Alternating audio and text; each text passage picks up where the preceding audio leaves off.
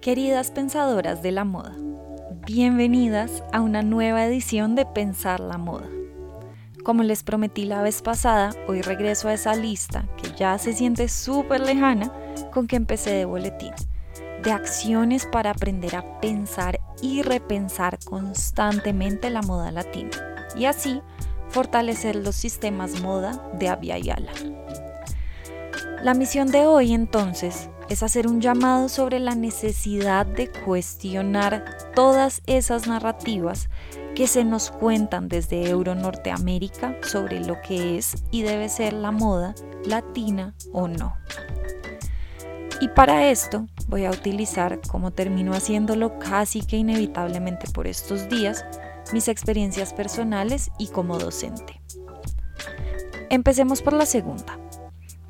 En el seminario de diseño y de colonialidad que estoy dictando desde el semestre pasado, hemos hablado varias veces sobre la generación del conocimiento, especialmente alrededor del diseño. ¿Quiénes tienen derecho a narrar las historias del diseño? ¿Por qué se cuentan ciertas historias y se ignoran otras? ¿Y por qué creemos casi que ciegamente en todo lo que se nos cuenta con un tono más o menos académico? Estas preguntas son muy abiertas y sin duda difíciles de responder, sobre todo en un espacio tan pequeño como este. Pero en resumidas cuentas, podríamos decir que quienes narran la historia, con H mayúscula, lo hacen desde posiciones de relativo poder, muchas veces avalado por títulos y otras acreditaciones institucionales, por lo general académicas, y desde puntos de vista que tienden a ignorar todo lo que no es hegemónico en las sociedades cada vez más globalizadas en que vivimos. A estas personas además les creemos porque el pensamiento occidental y colonial que guía nuestras formas de acceder al conocimiento nos ha convencido de que son las únicas fuentes de información entre comillas, 100% confiable. En las discusiones con estudiantes también me he dado cuenta de que les creemos porque es lo que se nos enseña a hacer desde muy pequeñas. Aprendemos a absorber información, a repetir y resumir lo que extraemos de ella, pero pocas veces nos incentivan a cuestionarla.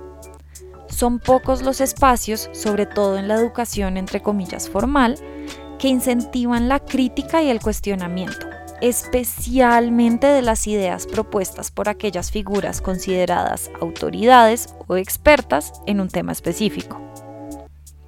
Por eso es que seguimos repitiendo ideas como que la moda nació en el siglo XVIII en Francia, o que en Abya no existe tal cosa como moda, pues todo lo que hacemos es copiar modelos extranjeros o que la única estética verdaderamente nativa y representativa de lo latino es ese tropicalismo caribeño que algunas ya empieza a cansarnos de tanta repetición. Y esto me lleva a la experiencia personal. Hace unos días escuchaba uno de los podcasts que últimamente me acompañan en mis trayectos por Bogotá. Dos cosas me dejaron absolutamente impactada con uno de los episodios más recientes que publicaron.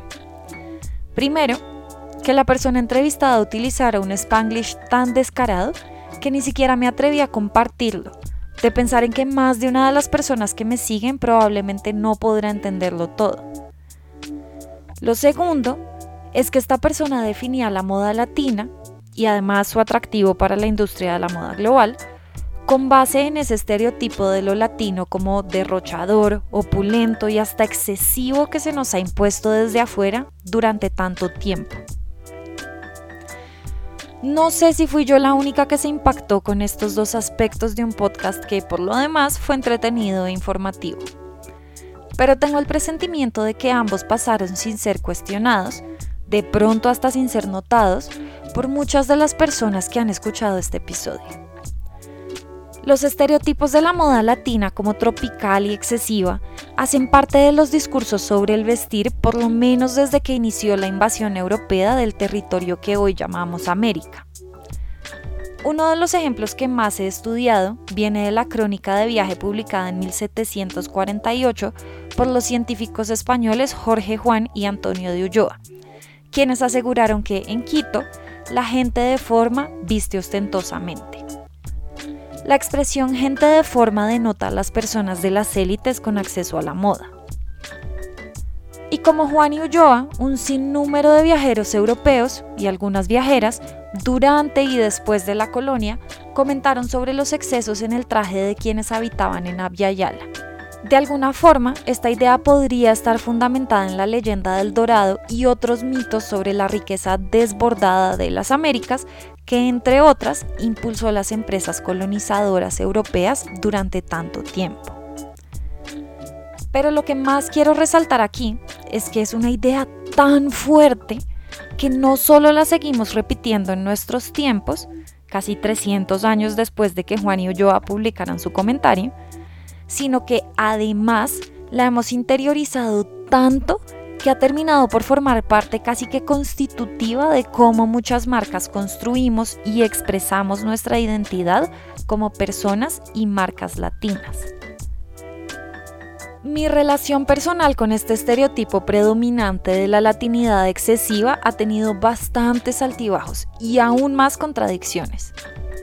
En otros espacios he hablado sobre mi relación con el color y cómo, después de rechazarlo casi completamente en mis primeros meses como estudiante de maestría en Nueva York, volví a él como una forma de regresar a mis orígenes y asumir una identidad que en algún punto intenté negar para acomodarme al entorno en el que estaba pero también me di cuenta de que estaba, y estoy de hecho, bien lejos de ser esa latina siempre alegre y ruidosa, voluptuosa, sexy, que tanto se nos muestra en distintos medios. Por esta época también me vi obligada a enfrentar la dura realidad de que, por muy feo que suene, soy parte de ese, entre comillas, norte global de nuestro sur global, que es tan absolutamente problemático muchas veces ignorante y poco empático a las experiencias de quienes no cuentan con nuestros mismos privilegios. Y creo que fue ahí exactamente cuando aprendí a cuestionar. No puedo decir el momento específico en que sucedió, pero sí puedo asegurar que fue en las grietas y contradicciones de este proceso o estos procesos de autorreconocimiento y autoestereotipación que aprendí a cuestionar cuestionar todo lo que se cree que es el ser latina, cuestionar lo que es, debe y puede ser una mujer latina en la industria de la moda en Nueva York, y cuestionar las posibilidades para accionar de una académica de la moda latina en el mundo entero. Tal vez sin darme cuenta, también fue ahí cuando di el salto hacia lo que hago hoy, hacia mi misión de transformar lo que pensamos sobre la moda latina histórica y contemporánea dentro y fuera de Abiyala. Y esta transformación que propongo sin duda se centra en el cuestionamiento de lo que nos han dicho que debe ser la moda latina y la no latina también. Por eso es que mi tesis doctoral se enfoca en reescribir la historia de la moda latina durante la época colonial con un énfasis específico en el virreinato de la Nueva Granada en la segunda mitad del siglo XVIII y comienzos del XIX. Por eso dicto cursos de estudios e historia de la moda y el diseño desde perspectivas decoloniales y contrahegemónicas. Y por eso es que escribo este boletín o grabo este podcast y trato de extender estos cuestionamientos y compartir mis ideas abiertamente por redes sociales. Pero hoy también reconozco que esta capacidad de cuestionar, tan abiertamente sobre todo, es el fruto de mis propios privilegios, de la educación que he tenido, de las oportunidades que se me han presentado y del poder de mi voz, que no debería dar por sentado ni un solo segundo. Entonces, ¿qué pasa con quienes no tienen las mismas oportunidades para cuestionarlo todo tan abiertamente y por la razón que sea? Cómo podemos incentivar prácticas y aproximaciones más críticas hacia la moda, incluso entre la gente del común, por decirlo de alguna forma? Para ser sincera, todavía no tengo respuestas. En mis clases y en redes sociales trato de impulsar el cuestionamiento constante de todo, insistiendo en su importancia cada vez que puedo. Publicar este podcast creo que es otra de mis contribuciones. Pero ¿será que sí es suficiente? ¿Y cómo más será que podemos hacerlo? Como siempre, queda el espacio para que me ayuden a responder estas preguntas.